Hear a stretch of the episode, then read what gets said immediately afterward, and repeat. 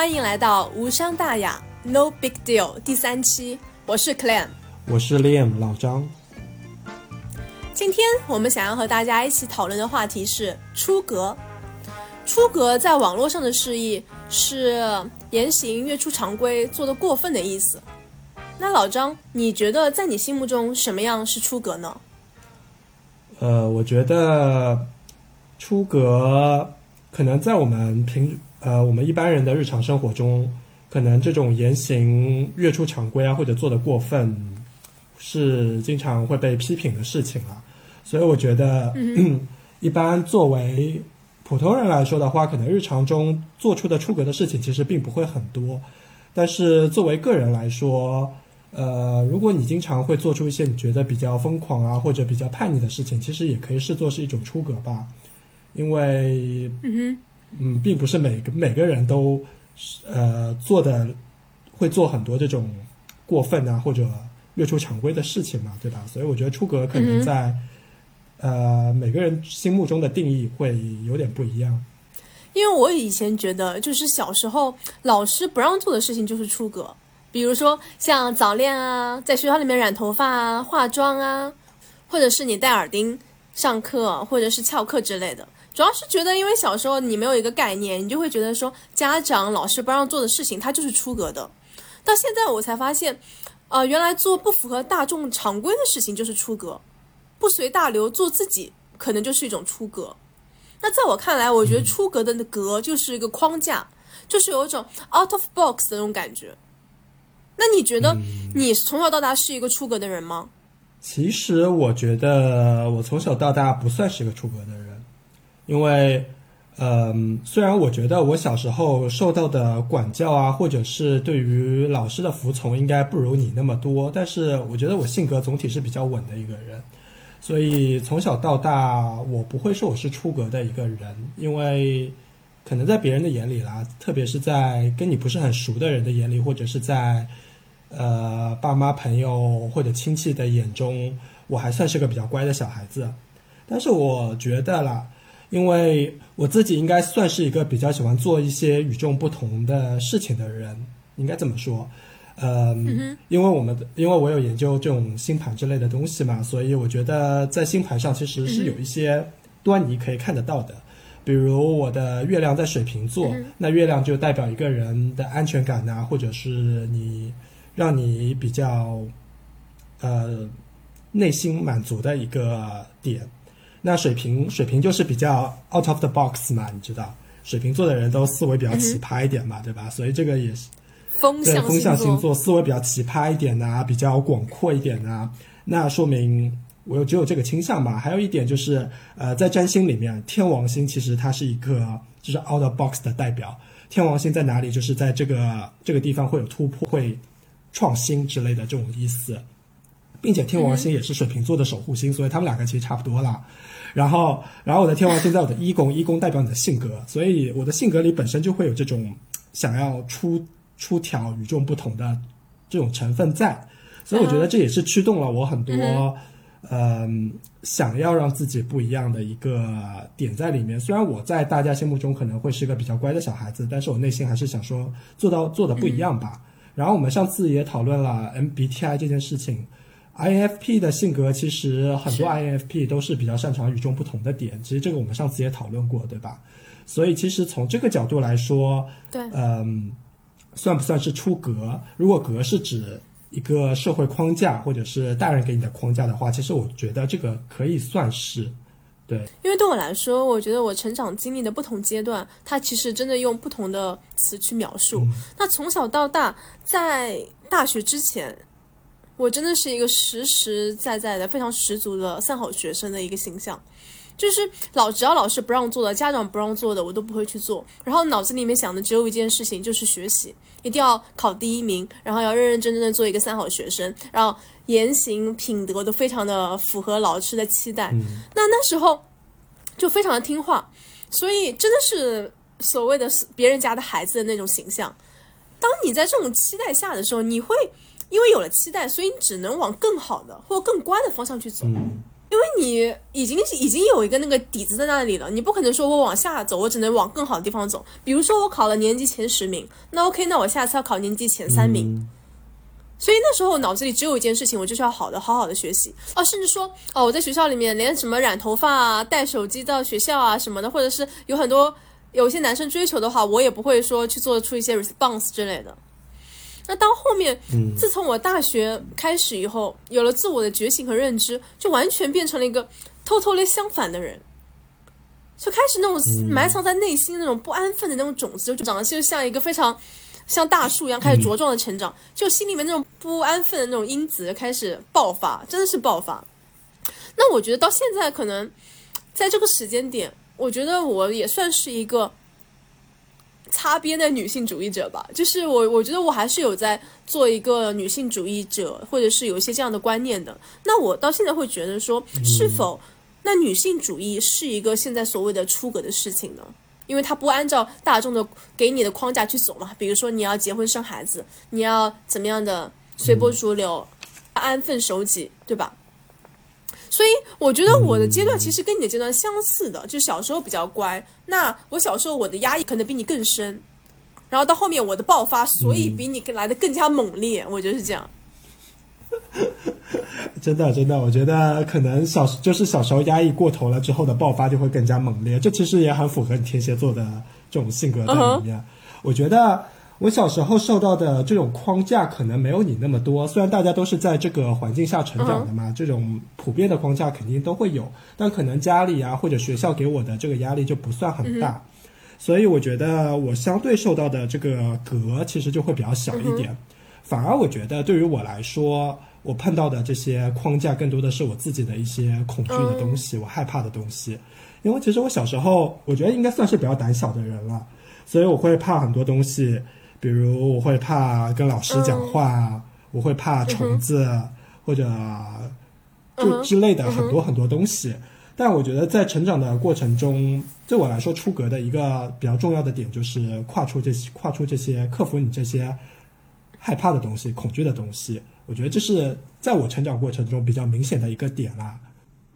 因为你刚刚提到一个胆子的问题，我妈就经常跟我说，她说其实你胆子很小的。我的确是一个很胆小的人，但是我又做出了非常需要勇气的事情。我们后面可以一一讲到。我好像做了一些别人看起来你怎么胆子这么大的事情。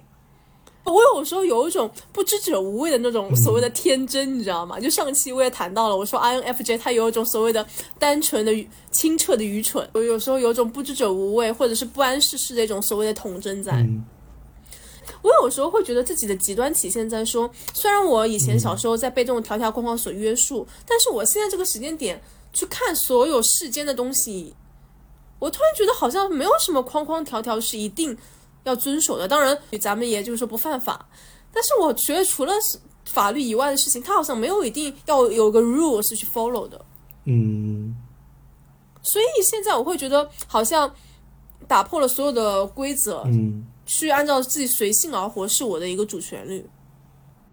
你大概是什么时候发现了这件事情？我觉得这种端倪，可能以前五六年前就会觉得有些事情，别人会觉得好像不方便做，或是觉得做这种事情不可思议。我就用一种非常平淡的神情回复他说：“啊，有什么不可以的吗？”就比如说一个事情好了，假如说，呃，以前不是小时候会喜欢买包嘛？假如说我们买一个三万块的包，然后他说啊，这个包太贵了，你买不起。然后我我想说，那你几个月的工资，你总归可以买得起一个三万块的包吧？我说，做这件事情是什么需要很大勇气的事情吗？那个时候你有工资吗？那个时候你在赚钱吗？有啊，当然有啊。我买包都是用自己钱买。所以那个时候你对于三万块钱的包，对你来说就已经是就不会有心理障碍，要去买这个包很贵吗？哦我觉得 INFJ 他对物质就不是很 care。当然说咱们也不是说几买几百万的东西，对吗？当时候就会想说，OK，我当然也也没有说要经常买，那可能那时候就是难得想买一个包的时候，我会说 OK，那可能去可以去买一下这样。但我也不是在 judge 每个人的一个购物能力，我只是觉得有些东西它好像没有必要有这么多条条框框。就再举个例子好了，就比如说裸辞辞职，当然，有些人可能考虑裸辞要很多压力的嘛，比如说他要可能要还贷呀、然后又养孩子啊之类的。那有时候我觉得像我们这种单身的人就会觉得，哦，你裸辞就辞好了，有什么关系吗？It's like 就是很多这种有什么关系吗？就是有一种这种疑问，你知道吗？别人都会觉得好像要考虑的事情很多。嗯，所以我觉得这只是两个小的一个小例子，表现出我现在好像觉得没有什么框架可以框住我的感觉。记得你做过的第一件出国的事情是什么吗，老张？嗯，第一件就是小时候，因为作为男生嘛，所以肯定没不会像你小时候那么乖。就小时候，而且我有个哥哥嘛，所以我哥他就属于比较调皮的性格啦。所以小时候，嗯，也有跟他出去闹一些，或者小时候我也打过架。但其实说真的，我不是小时候吧，总总体算比较乖的，所以我一般不会去跟别人打架。但这个很搞笑，我昨天在想这个打架这件事情的时候，我就发现呢，真的是 INFP 这个性格啊，真的是从小就埋下了种子，你知道吗？因为 INFP 有一个比较大的一个特点，就是他会为不公的事情去发声。然后小时候，反正我为数不多的几次打架经历都是那种什么看别人以大欺小啊，或者是或者是看某个小朋友太嚣张啊之类的，然后自己明明打不过还要跟人家去打，你知道吗？哇，那你很厉害。就是差不多就是这种情况。对啊，但最但最后还还打不过人家嘛，这打到后面也是我自己在哭嘛，对吧？但是我就发现会这样子，然后嗯，其他的比较呃出格的小时候比较出格的事情呢，可能是第一次去网吧，但那个时候也是我表弟带我去的。那个可能是初中的时候还是小学的时候，其实那个时候去网吧其实已经挺常见了，但是那个时候去还是会有点说要瞒着父母去啊，或者不要让他们知道，会找借口骗骗他们，对吧？然后我印象比较呃深的一件事情啊，就是我觉得这应该算是我做的第一次比较正式的出格的事情，就是我跟我班主任顶嘴吵架的一件事情。哦，就是因为我们上次也说过嘛，我经常迟到嘛，对吧？然后我们班主任，嗯，班主任就是反正跟我说了好几次，反正我还是继续迟到嘛。然后他就，反正他就，班主任你也懂，就经常会当着班级的面直接，呃，当着班级同学的面直接骂你嘛，对吧？说什么啊，怎么几次都怎么怎么怎么样？那个时候我已经高中了，高一的时候，高一的时候我在班里还算是个好学生，我算是一个成绩可能排在，因为我们的班成绩可能排在前前三的这样子一个学生吧。然后，然后他就当着班级面就很生气的跟我说什么怎么跟你讲几次都不行啊，怎么怎么样，反正在那边骂我。然后我当时我这个人就比较能忍，然后跟我就忍，我就你要是说我说几句我就忍着忍着忍着，但是我发现他就说着说着说着就说不停，你知道吗？说不停就很烦，然后我就跟他顶嘴啊，我就说，呃但我顶嘴我没有直接反骂他，我就说那我下次不迟到就可以了吧。然后他就反，然后他就说什么啊，你你下次你有几个下次啦？怎么怎么怎么样？就又开始说。哦然后说完了以后，我也就我也就不说了，反正就反正他就很凶嘛，对吧？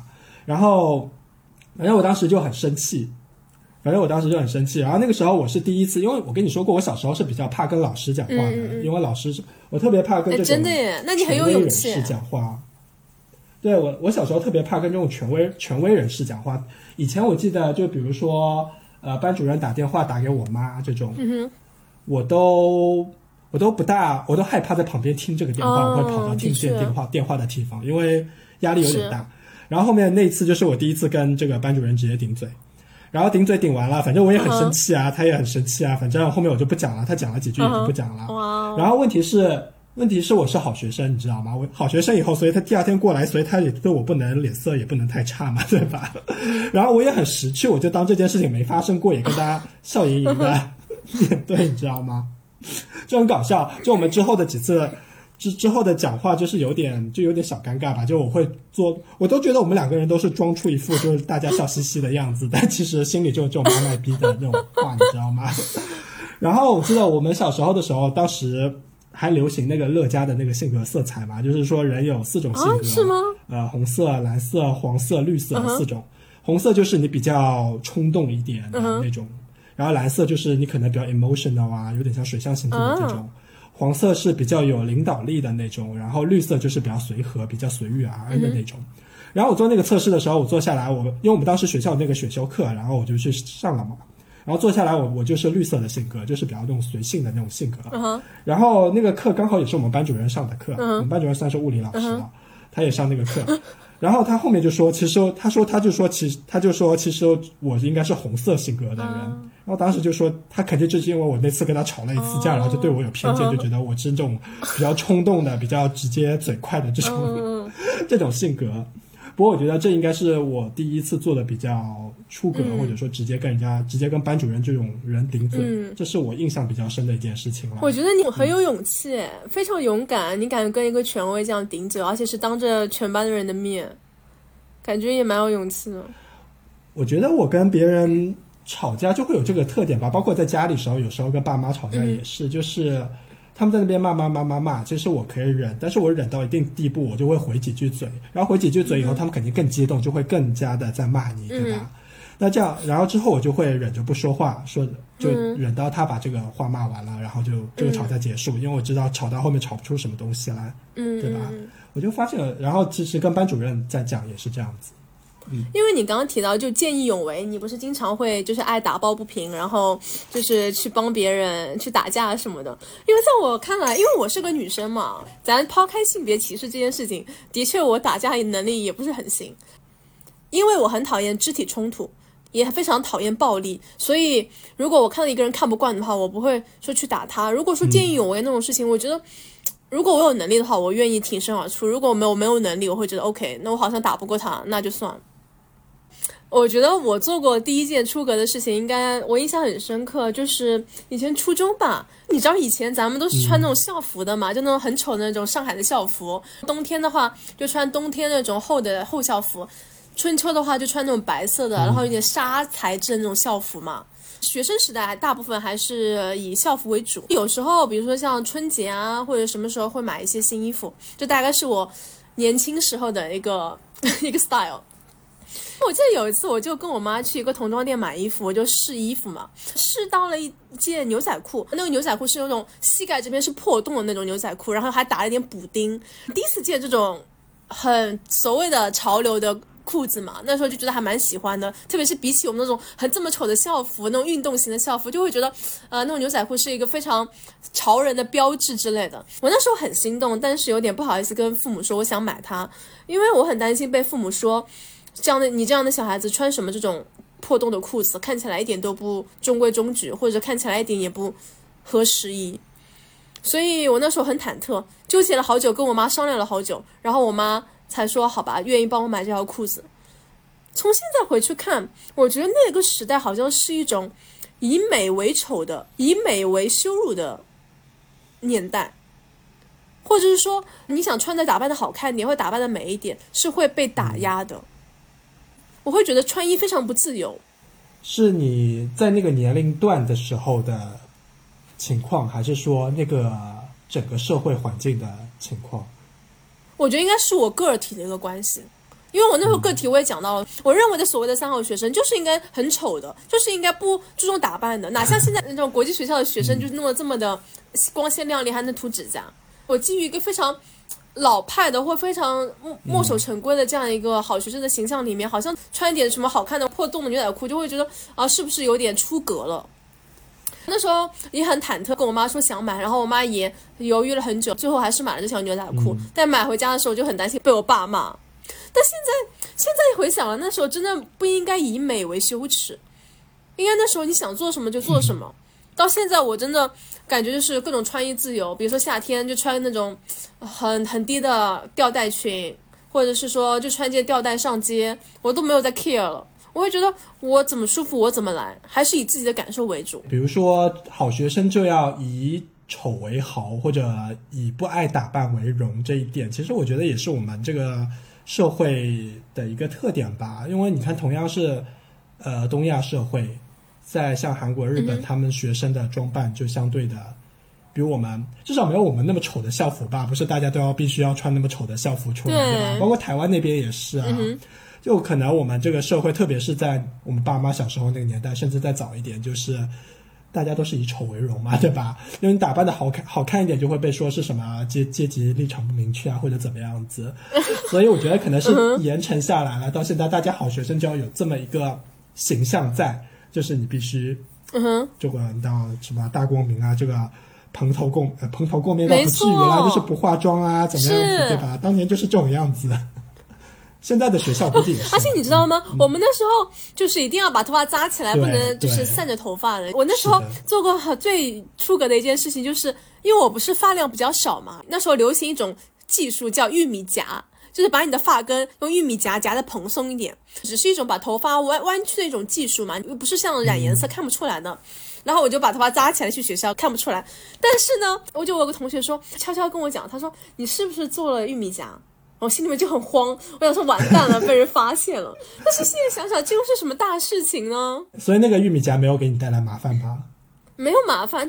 其实我只是太，I mean，太极端了，太极端的所谓的把自己框在框子里面了。其实很多学生的时候，呃，都带手机啊，或者是说呃早恋啊，或干嘛呢？其实，嗯，我真是太自我的一个限制了。当时对于早恋，你会觉得他们很不正经，或者他们很过分这样子吗？我不会觉得他们很不正经，我只是觉得他是跟我两个世界的人，然后我也不会对他有任何的 judge，因为我觉得大家就是追求的东西不一样。但有时候我会觉得还蛮羡慕的，就是看到他们两个人就走在一起啊，或者传递什么情书啊什么的。其实说实话，如果你说要后悔有什么事情的话，我只觉得那时候没有进行所谓的校园恋爱会有点可惜。那个时候是指初中，对，初中。但是我觉得我的 multitask 能力又很差，如果我谈恋爱的话，肯定搞不好学习。那确实啦，很多人都是这种情况。当时，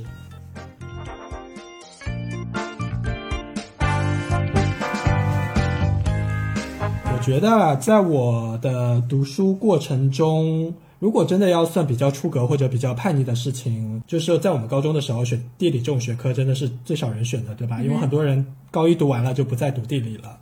然后我当时是因为自己比较喜欢，其实我后面也发现了，我自己比较喜欢的其实是自然地理，因为地理分自然地理跟人文地理嘛。人文地理就有点像文科的，你要背很多这种比较死记硬背的东西。然后自然地理它就可以，比如说算什么经纬度啊这些，而且对于一些，嗯、什么洋流啊这种东西，其实就有点自然科学。然后还有一个就是国家，哎，不叫国家，当时叫什么地理我都忘记了，就是会学习差不多六七个国家的他们国家的情况。然后因为我对这个东西就很好奇，很喜欢，因为我觉得我们这种喜欢旅游的这种特性啊，真的小时候就埋下了伏笔嘛，所以我就想说去学这个东西。然后当时就呃算是比较一个小众的选择去学地理。嗯，这个当然这个事情呢，其实说真的，我觉得我家里的环境应该还算是比较开明的，因为我爸妈可能他们自己读书也读的不是很多，所以他们也不知道到底说学文科学理科的区别是什么，或者你选选历史选地理的区别是什么，对吧？我会自己跟他们说一下，说。呃，学地理可能会限你的专业会稍微有点限制，但说真的，限制最多的，比如说复旦大学限制就很多，但我也考不上复旦嘛，所以对我来说就比较无所谓嘛，对吧？嗯，其实我刚刚就想问，你不会考虑到你所谓的前途吗？如果你选了地理的话，嗯，其实就是主要还是在选科上了，对吧？其实选理科，选理科确实能选的专业会比较多一点，但理科的那些专业，我也说真的，我也没有很想学。然后我当时，嗯，我高中的时候给自己的定位可能就是想学一个什么小语种之类的东西吧，就是或者是翻译啊、小语种啊，因为我英语比较好嘛，就可能是学这种。那这种其实你选文科就可以考到了。然后，就因为我自己也不是一个很喜欢死记硬背的人，所以政治和历史我基本上就不想选它，我都排除掉了。那其实就选地理嘛，然后复旦这种也不是我要思考的东西嘛，对吧？嗯。那你后面怎么又去学了金融呢？呃，这个就是后面的故事了。上次其实也说过了，学金融啊，学什么经济啊，这些其实是年轻的时候真的对自己立场不坚定，不知道自己喜欢什么，然后就从流导致的一个结果。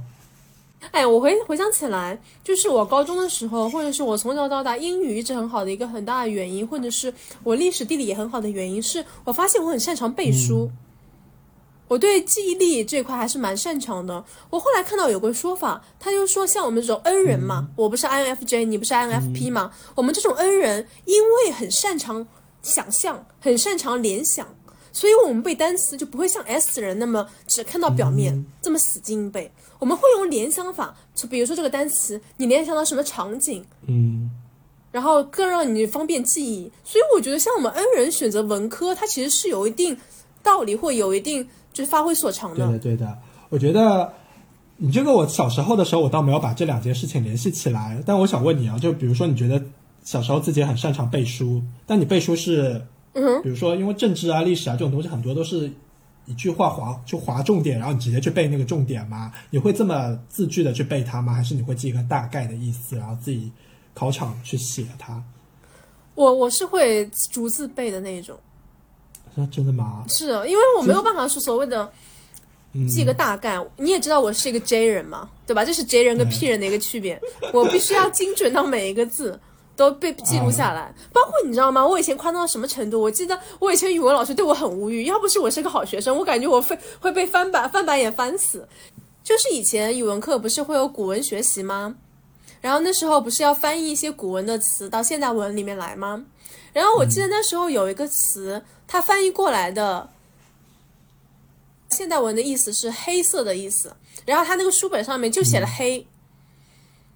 嗯，所以我会觉得，如果我写黑色是不对的，我一定要非常中规中矩，就写一个字，而且那个字一定是黑。我问你啊，就是以前经常会写什么文学家的朝代，什么北宋、南宋，有时候北宋、南宋我记不清楚，我就直接写个宋。你会你会这样子吗？我如果没把握的话，我会写个宋。啊，所以你不会一定要写北宋或南宋？对啊，因为我如果记不住啊，我要得分呢，对不对？呃呃，不过因为我觉得。这个就是我记东西跟你比较大的区别啦。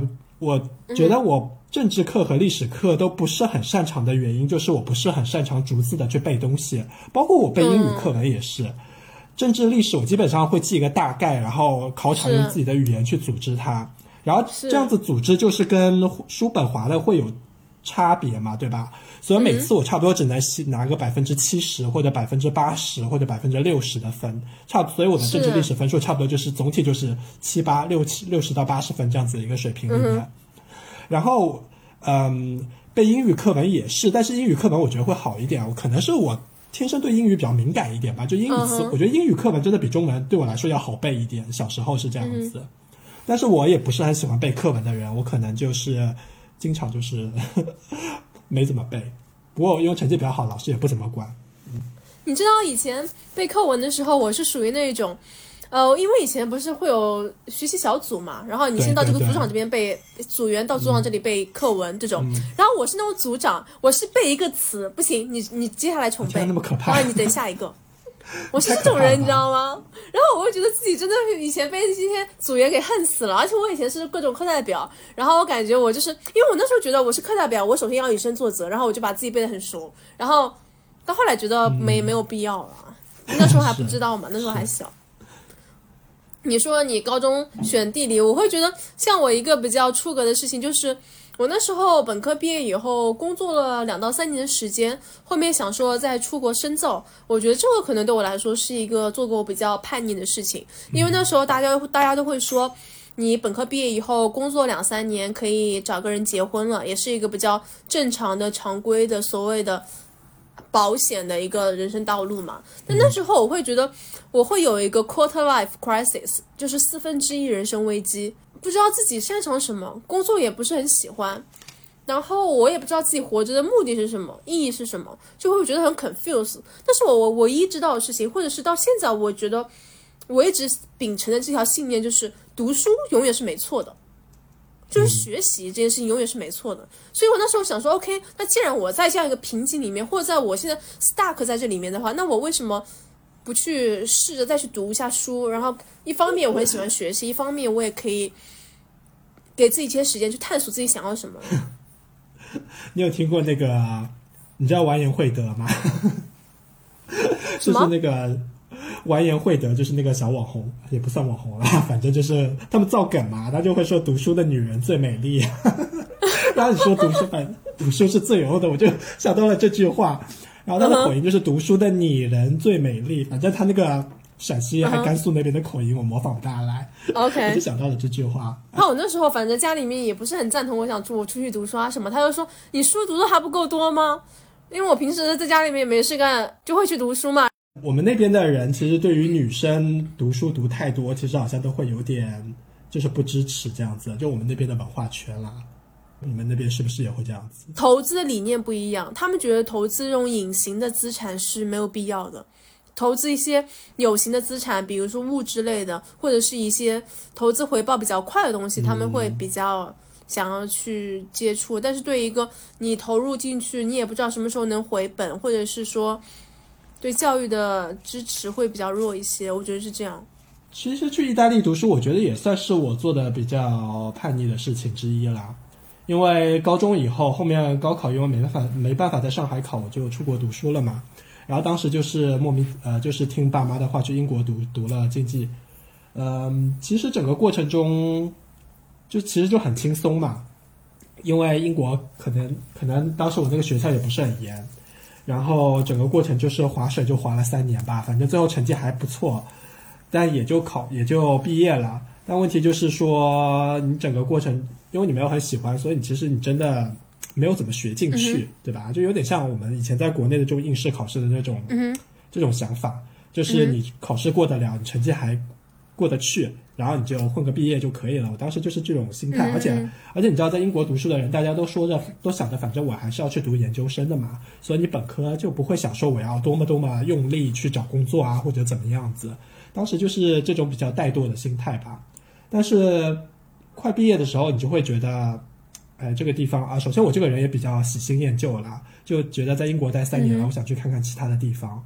然后加上英国研究生也比较贵一点吧，然后当时家里可能也已经支持了你读了三年的书了，可能钱没有那么多啦，那我就说帮家庭减减轻一点负担嘛。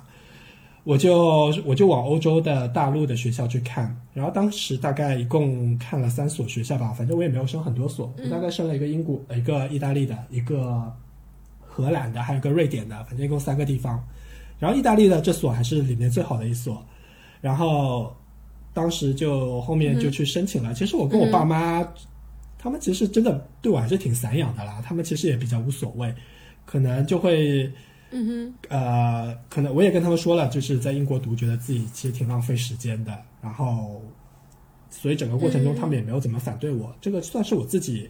做出的一个比较与众不同的决定吧，因为当时我身边几乎所有的同学都是在英国继续去读研究生，或然后有一两个可能去了美国，然后去其他地方的其实基本上就没有什么人了。这个对我来说，它是一个小危机，但是我觉得更大的危机应该是在意大利读完书以后碰到的更大的危机，所以这也是面对一个小危机的时候我做出的一个小突破，我只能这么说。对，因为我至少从现在看来，我觉得我在意大利两年的收获会比我当时在英国随便找个学校再读个研要好一点，要多一些。而且你那时候去意大利是有奖学金的，你根本不需要花很多钱呢。奖学金你可以帮你省掉很多钱嘛，对吧？对啊。所以当时家的反正家里的也不想再花那么多钱，那我觉得那刚刚好。对啊，你这是自食其力，好不好？意大利读书毕业完了以后，我就碰到了算是更大的危机了，就是因为我还是在学金融嘛，还是不喜欢的东西，所以就是。做我觉得可能状态跟你那个工作两年以后的状态差不多吧，就是也不知道自己喜欢什么，不知道自己擅长什么，然后也不想做那种就是很没有意义的，可能看似专业对口，但其实是在打杂的那种，可能月薪几千块钱的工作，自己也不是想去做这种事情嘛，对吧？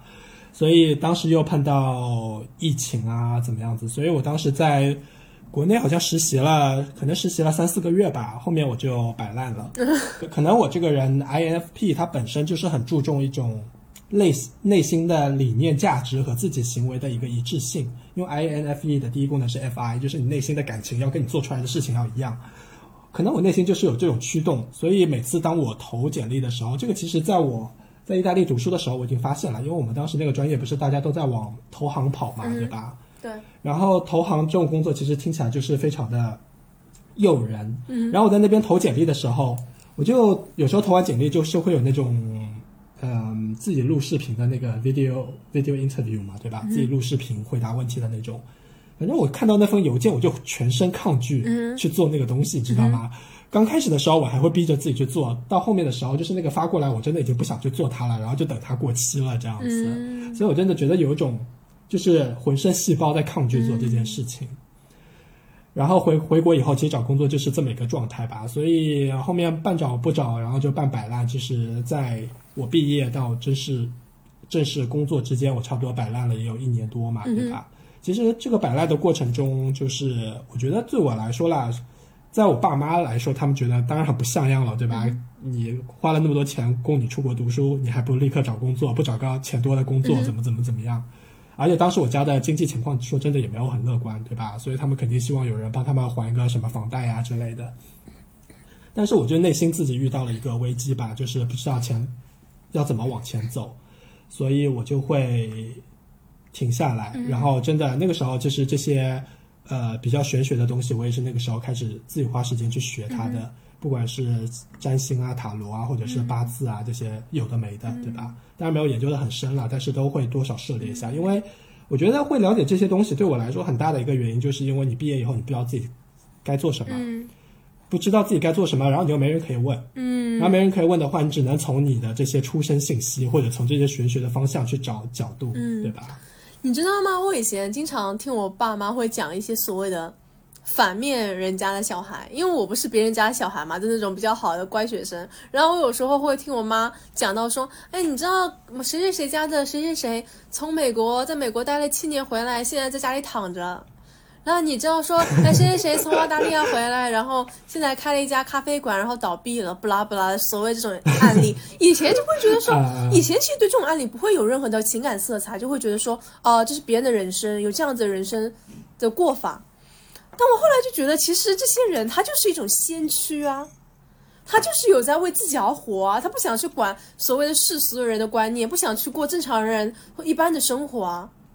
所以我觉得他们是是很有勇气的。我觉得，就包括你刚刚讲的那些，你说你不找工作，然后你想遵循自己的内心，这难道不都是一种所谓的追求自我的一个阶段吗？我觉得这个这个真的要看，要有度，就是你不能太过分。我自己我自己的体验了，因为我当时躺了一年多，也没有做什么事情嘛。我觉得可能在半年之后，你就真的会陷入一种可能。你自己没一天没什么事情，你自己的整个能量就很停滞，然后自己就处在一个很停滞的状态。我自己会有这种感觉，所以后面我反而觉得开始工作了以后，自己的状态会更好一点，就是自己一个生活的状态。因为我会觉得你刚刚说那个度，会让我想到，其实你只要做好你的义务就好了。就比如说你现在作为一个子女，如果你首先你是承担起养活自己的一个责任，以及说可以以后要赡养父母的一个义务。你只要把这些责任和义务做到了，我觉得它就是一个度的底线。首先，比如说你只要把自己养活好了，你可以去做任何你想做的事情。然后，如果以后你有家庭的责任，你把家庭的责任 cover 住了，你可以去做任何你想做的事情。这是我认为的你那个度的一个点。另外一个，你刚刚讲到说，你反而是从做工作了以后，你才会找到一种踏实感。因为像我们这种 INF 的人，就很喜欢去追求人生的真理啊，或者是追求，呃，人生活着的意义是什么？因为我也有你这样的经验，就是当你一直在所谓的空想，或者是完全只是在理论上纸上谈兵的时候，你完全会进入到一个思想的死胡同里面。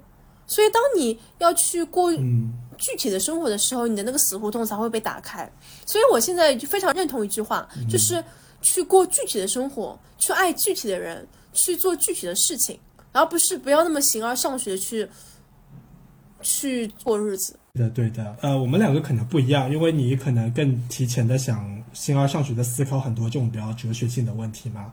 对于对于 INFP 来说，就经常会困在自己的情绪里面，或者困在自己的，就你知道有种那种怨天怨地。比如说，呃，如果我比较想不开的话，我就会跟我说啊，你看我现在人生这副样子，都是因为我爸妈当年没有支持我某某某个选择，就很容易会进入这种循环里面，对吧？所以我觉得这个也是大家要注意的一个地方。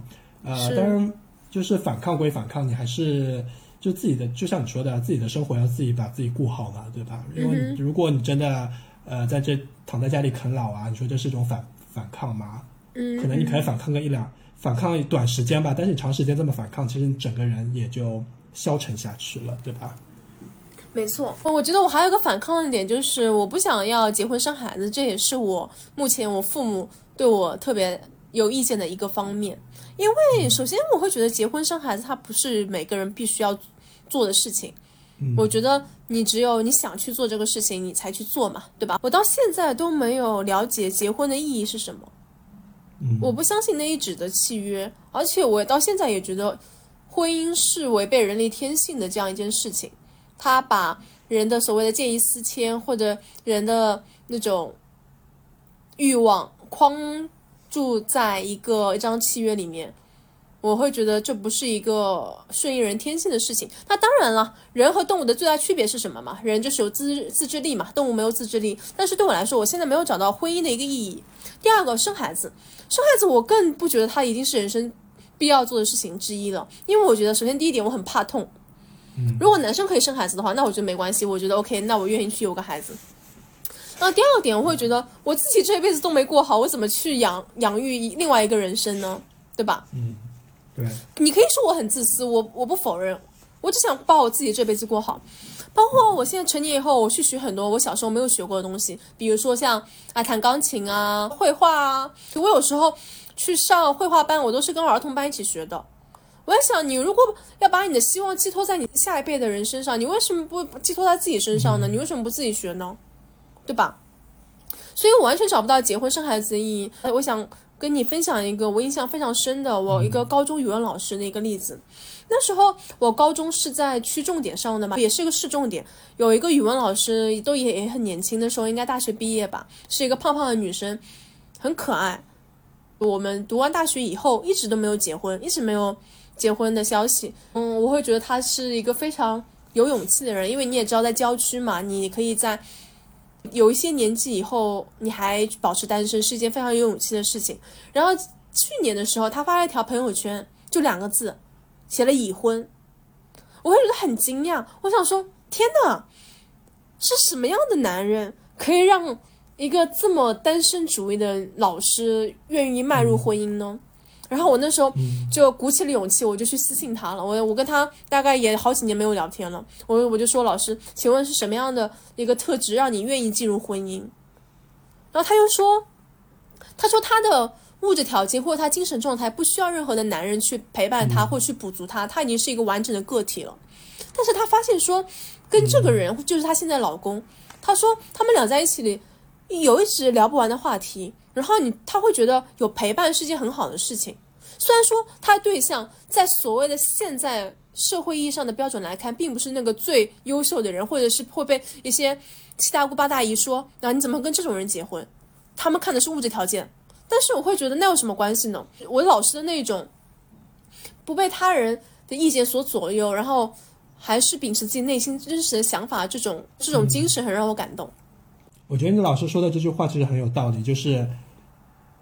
就是大家迈入婚姻或者迈入感情之前，不是你必须先要理解的是，你本身就是一个完整的人。是，因为很多人会觉得啊，我不完整，我要找一个人来什么 complete my life 嘛，对吧？让我自己完整。其实这个想法是不很错误的，因为这样子你就很容易造成对另外一个人的一种渴望啊，或者是一种依依赖啊，或者怎么样子。他就是自己已经是个完整的人了，然后只是找到一个能让自己锦上添花的一个。对象嘛，对吧？其实我觉得这个这句话就非常的有道理。然后说你高中语文老师，我也想到我高中的语文老师。然后我虽然我没有那我对他们了解没有那么深入了，但是我当时上高中的时候，他已经中年了吧？我估计他应该有四十左右了吧。然后他也没有结婚，是个女老师。刚开始我不知道，后来我发现他没有结婚。那个时候年纪还比较小，然后就在那边 judge 人家说啊，年纪那么大了还不结婚，是不是有什么问题啊？怎么怎么样啊？哇，你好坏啊！你怎么这么没有没有，但没有不仅不止不只是我这么想，我们当时那群小朋友都这么想嘛。我们年级里面有一男一女，反正两个中年老师都没有结婚，然后我们都觉得他们两个是不是性格很奇怪，或者有什么问题，怎么样子？然后现在想了，但那个语文老师说真的是我唯一比较喜欢的语文老师，因为我从小对于语语文这门课就很讨厌，嗯。但是他是让我觉得语文其实还挺有趣的这么一个老师吧。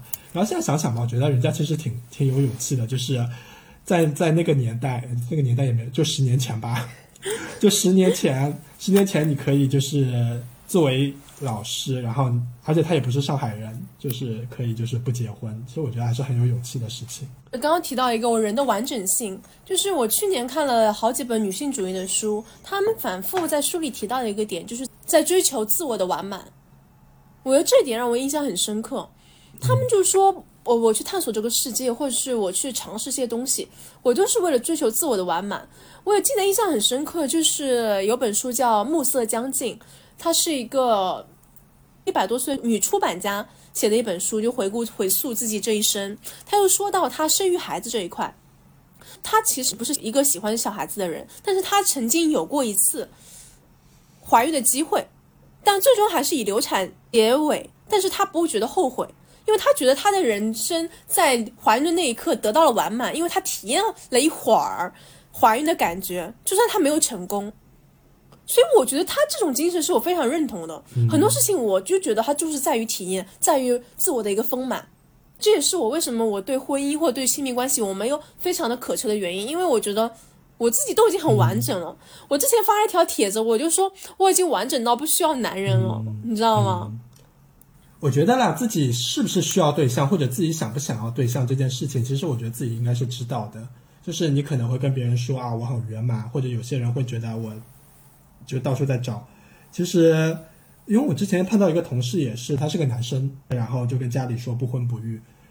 我觉得大家，如果你到底是你是真的不婚不育吧，还是不渴望对象，我觉得这个你应该是自己知道的。我说有时候什么深夜半夜你 emo 的时候，会不会想说有个人陪你啊，或怎么样子？然后他就跟我说，嗯，他说那有时候这样子，这样算不算？我说那那你自己想吧，你自己觉得还好就还好吧。我确实有碰到一些人就觉得完全就不需要，但我觉得他们那种不需要，可能也是那种你知道就心很冷的那种不需要，你知道。跟跟跟你可能还不一样，所以我觉得这个真的取决于个人的一个看法。那你还做过什么别的出格的事情吗？在人生的过程中？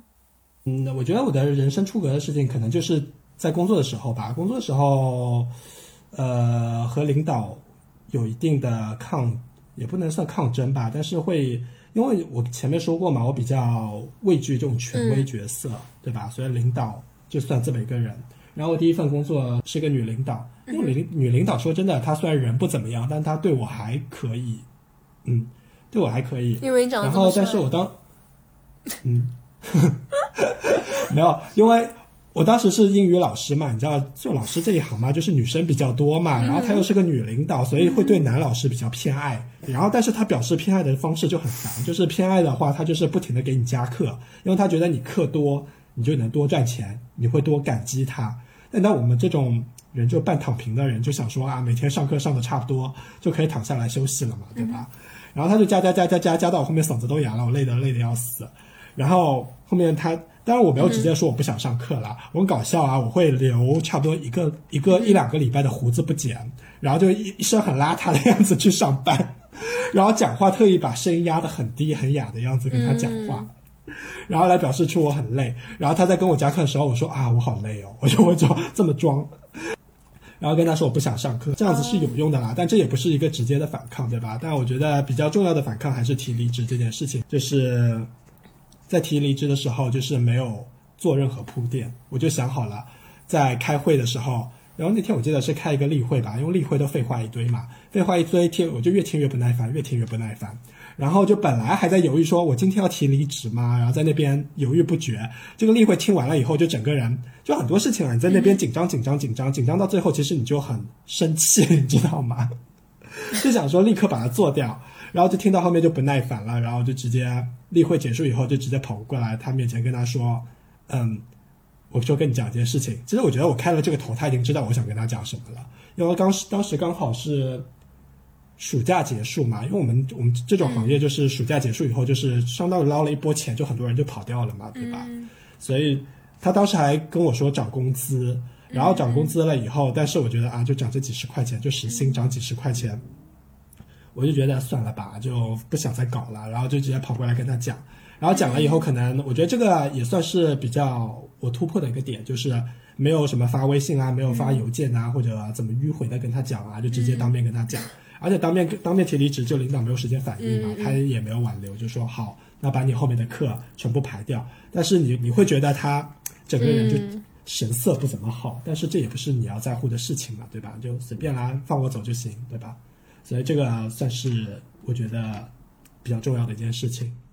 嗯，老张，你和老板的斗智斗勇让我想到打工人的辛酸。我记得我上份工作刚工作的第一个礼拜的礼拜五。我下完班以后就去蹦迪，蹦迪到凌晨五点才回家。这也是我人生中非常疯狂的一次经验。因为首先我是一个很少蹦迪、几乎不蹦迪的人。因为你也知道，我们那种所谓的好学生的那种骨子里的那种很呆板的生活。嗯。第二点，周我们周围的人也没有人去蹦迪过啊。我有一次我还记得从意大利回来，然后我就想找我周围几个比较好的朋友，我说我们去蹦迪吧。结果我周围的几个朋友都不知道怎么蹦迪，好吗？这里我就是这种境界，好不好？然后后面反正认识了一些可以带我去蹦迪的伙伴以后，我就去蹦到凌晨五点，这也是我真的第一次这么晚睡觉，因为我是一个早睡早起的人嘛，你也知道，所以。但是因为打工的压力真的太大了，所以我觉得我需要很大的释放才可以。嗯，我记得我第一次蹦迪那时候是在意大利吧，也是一些台湾朋友带我去的，在一个当米兰当地的一个 club 里面，他们都是老手，然后我会觉得，哦，我自己有点小生疏，但没关系，因为也是蛮蛮好的朋友。因为那时候因为口罩原因，大家看到我们这些亚洲人都会有点推搡我们，因为那时候在意大利还没有爆发嘛。但是他们已经开始对我们有点肢体冲突了，然后我们那时候蹦完迪还去吃了一个米兰当地的炸鸡快餐，这就是我第一次蹦迪经验。嗯，然后回上海以后也蹦过几次吧，但我觉得没啥意思，毕竟也不是自己喜欢。嗯，是。我和老张都是非常喜欢甚至酷爱旅行的人，我们在旅途中也发生过非常多有趣、疯狂，甚至。刺激的事情，那要不老张你先来分享一下你旅游的启蒙吧。嗯，说到旅游的启蒙，我觉得我我对于旅游的喜爱真的是比较偏天生的，因为小时候其实跟父母出去玩，自己其实也没有什么太大的意识嘛。但我觉得比较有关的，可能因为我是本身是射手座，射手座这个星座本身就跟一些国外旅行啊或者外国文化这种东西比较有关。所以我小时候会有一个兴趣爱好，就是我比较喜欢收藏世界各地的纸币或者邮票这些东西。呃，我会去买这些东西，然后买一本册子，把它全部放起放起来，然后包括一些什么各种国家的钱啊，呃，邮票啊，然后我也不会在乎说这些东西以后卖出去可以卖多少钱。然后相对于而言，我哥就会比较喜欢买一些这种古钱币呀、银币啊这种东西，就是比较明显的对对比，而且他也会知道这些钱币如果以后再卖出去的话，可以可以卖多少钱。所以我觉得对我来说，对于喜欢旅游这件事情，应该算是比较偏天生的事情吧。然后整个启蒙过程中，其实，嗯，我觉得主要是大学以后我才开始的。旅游，但大学的时候基本上也是和朋友，因为我当时在英国读书嘛，就是和同学会去欧洲，可能稍微走走。但因为当时英国去英国去欧洲还需要办那个申根签嘛，我我就觉得有点麻烦，所以当时其实也没有去很多地方。然后我当时人也很宅，所以在英国本地我其实也没有怎么玩，所以我在英国去过地方其实也很少。但后来主要后来去。在意大利读书了之后，其实去很多地方就比较方便了，而且，呃，欧洲的机票也很便宜嘛，所以后来的旅游经历就比较多。然后后来又比较难找到搭子，所以就开始自己一个人出去玩，然后慢慢的开始玩的比较多一点点。嗯，那你的启蒙是怎么样子呢？我的启蒙其实。也是非常的有趣，因为我以前家里面都比较父母比较忙嘛，那其实很少有一家人出去的旅行。我印象里面也就是可能江浙沪走走就好的那一种。到后面我记得高考结束以后，不是有一个毕业旅行吗？我就和我的高中同学报了旅行团，去了新加坡跟巴厘岛。那是我第一次真正意义上的旅游，也是第一次出国旅行。那那时候就觉得很有趣嘛，因为你就是去了一个新的地方，然后风土人情都不一样，就觉得很兴奋。到后面到大学里面，其实就会多了很多自由的时间。那我大学里面，我记得，因为也没有什么朋友跟你一起出去玩儿。我那时候很流行一一个平台叫豆瓣，你知道吗？豆瓣上面找驴友，就是会发帖子说，哎，我几月几号到几月几号要去某个地方旅游，有没有人要一起的？然后我记得那时候。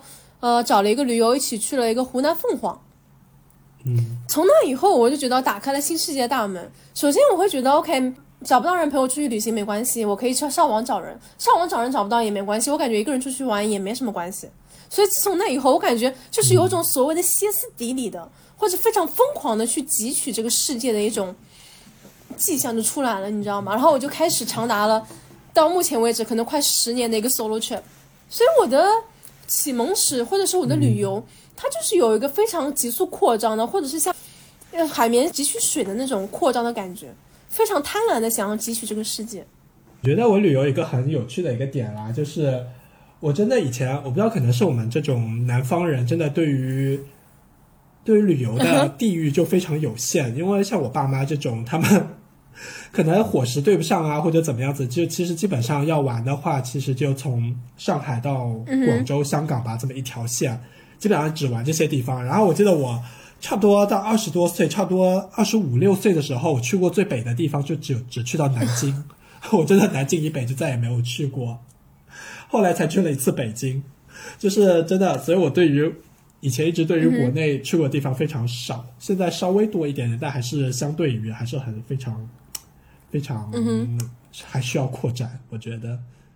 但我觉得其实有一点啦，嗯，有一点啦，就是我刚刚说的，因为射手座可能本身对于这种国外的东西会或者跟你不一样的东西会比较感兴趣，所以我觉得这点在。很多地方都有体现，比如说我我的伙食，我对于一些福建的传统食物我就没有很喜欢，说真的。然后我会想吃一些奇奇怪怪的东西，比如说什么新疆菜啊，或者贵州菜啊，就这种这种稍微远一点跟你不一样的东西，甚至甚至什么印度菜啊这种。所以我觉得这个这个在伙食上也可以体现出来。跟我比如说跟我爸对比，我爸基本上是只吃福建。广东那边的，对吧？这种海鲜就这样子。那我们老一辈的人，他们就更加的遵循传统，更加的念旧一些。像我会觉得，我每次回老家，我觉得老家都没什么好回的了，甚至我觉得老家根本也不是我的家的感觉，就是有种四处漂漂泊的感觉。我觉得你说到你的星座是你一个很大的原因，因为射手座都有所谓的一马命吗？就说你们很喜欢漂泊。就是一马命这个，我并不是说所有的射手座都会有一马命，或者都喜欢到处飘这种情况，对吧？呃，看他在你的星盘中的重要程度啦，但是会让你使得对于比如说外语啊，或者是国外的一些文化东西产生兴趣，或者对你背景不一样的人产生兴趣，不一定说你一定会出国到处走，或者走几十个、几百个国家，这个不一定。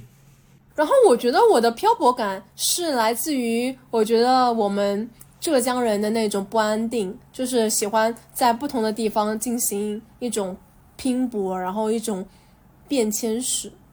我记得我那时候印象最深刻的，或者是我做过比较出格疯狂的事情，就是那时候一个人搭车去西藏。我记得那时候应该是我在大三的时候吧，就是有个暑假不是没事干嘛，然后我就想说，那要不找个地方旅游好了。那时候也不知道为啥，就特别流行所谓的。去西藏旅玩，然后有很各种各样的帖子说某某某要去西藏净化心灵、寻找自己那种所谓的鸡汤帖嘛。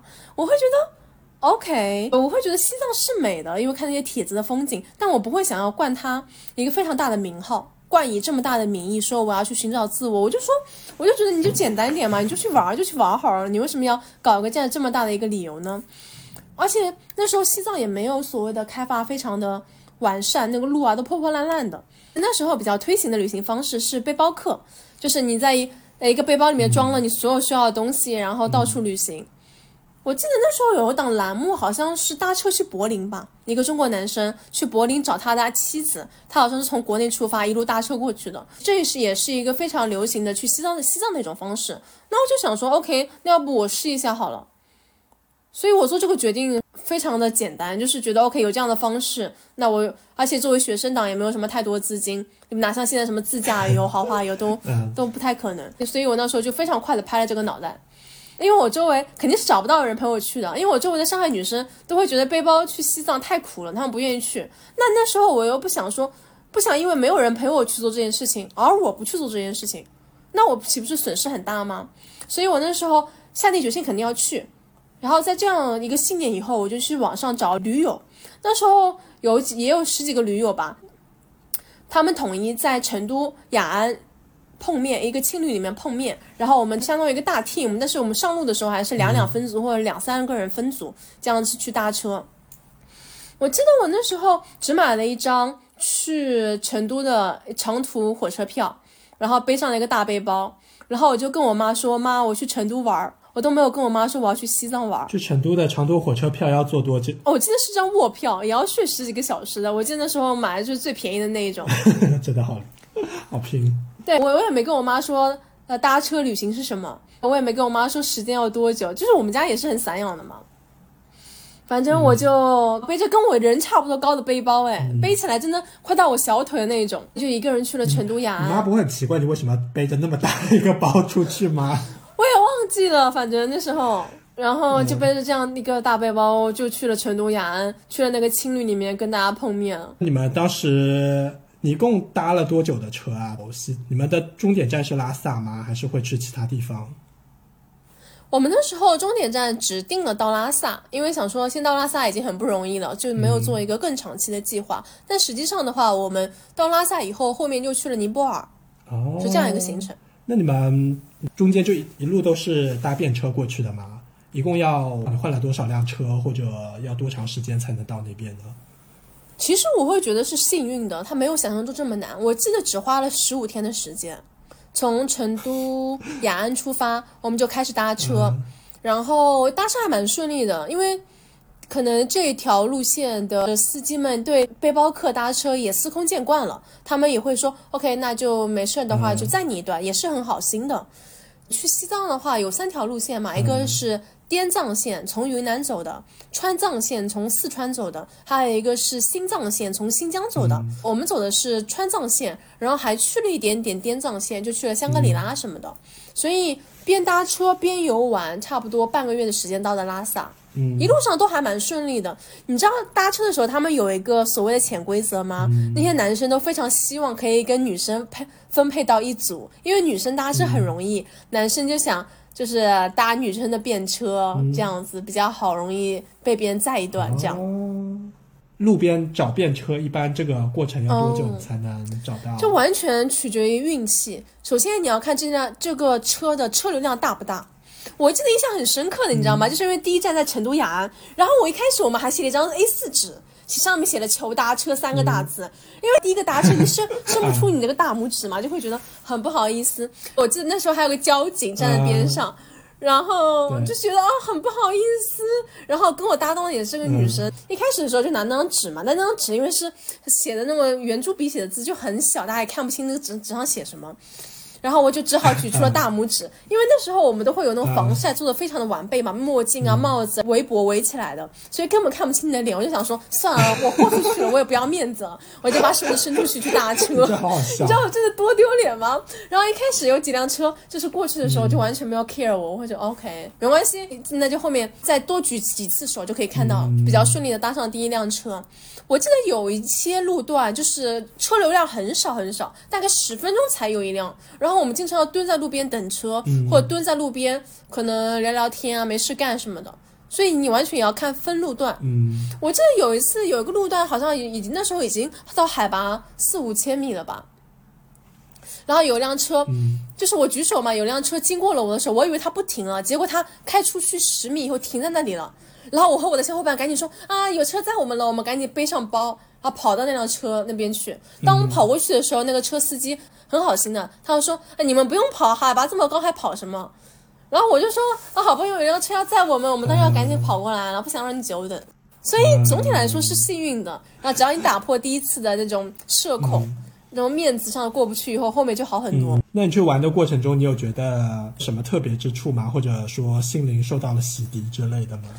我觉得倒没有这么大的升华，我主要是觉得第一点，它的自然风光很美，嗯，因为我很喜欢自然风光嘛。你也知道江浙沪的风光跟西北的那种辽阔的风光很不一样，它那种自然的给你的那种治愈感，嗯，我记得晚上的时候就是可以看到银河，然后空气又非常的清冽，很清爽的空气，没有光污染，嗯，我会觉得这非常的让我 impressive。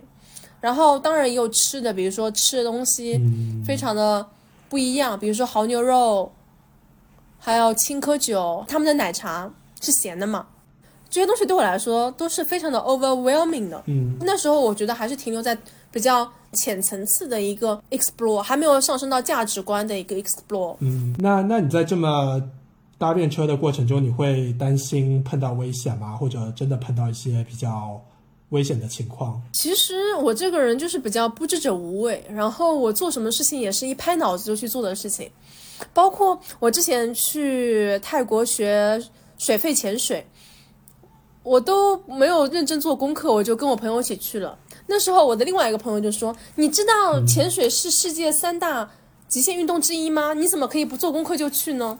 但是我那时候就想，如果我做了功课，然后怕这怕那的，那岂不是阻碍了我行动的一个脚步呢？所以我觉得去西藏这件事情也是一样的，就是我那时候虽然有做一些功课，了解到那时候暑假过去会有泥石流，因为是雨季嘛，然后也会。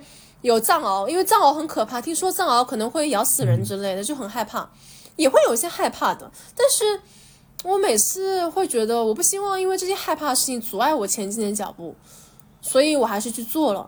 那一路上的话，我都会，其实我一直有一个信念，我觉得这个世界上好人还是比坏人多的，所以我每次遇到的人，我都会把他想成是好人。那不觉得这种思想有点危险吗？把所有人都默认成好人的话，那我觉得你要把一个人想成坏人，你得多累啊。是，所以我觉得我一路上都还是幸运的，除了中间有碰到个一两个揩油的。我听说我们同队里的呃别的女生去搭车的时候，就说司机对他们动手动脚的。那其实可能对我自己的自我保护意识还比较强吧，像我都会坐在比如说靠后排啊，或者坐旅行团的车子，没有这种被揩油的经验。唯一有一次就是。呃，中间司机停下来要去一个牧民家喝茶吧，就那个家的那个男主人对我有点动手动脚的，但我后来很快的就离开了，其实就也还好。这大概是我唯一一个比较危险的地方，但我会觉得我整个人也心比较宽啦，所以我对在旅途上的一些人，我还是持比较好的一个好好意的。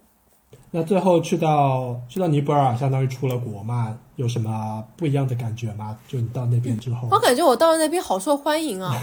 不知道尼泊尔人是不是特别喜欢中国人，就是特别喜欢过来跟你聊天，然后跟你拍照。我之前去越南的时候也是，我们走在路上的时候，有一个女生，她跟她男朋友骑摩托车骑过，那个女生让她男朋友停下来，要跟我们俩拍照。嗯，哦，我想起来，我印象很深刻，我记得那时候。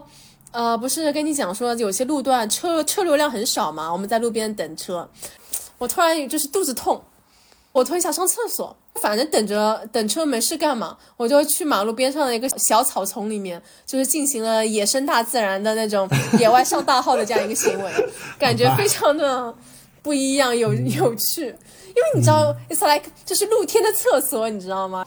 就是在草丛的围绕下。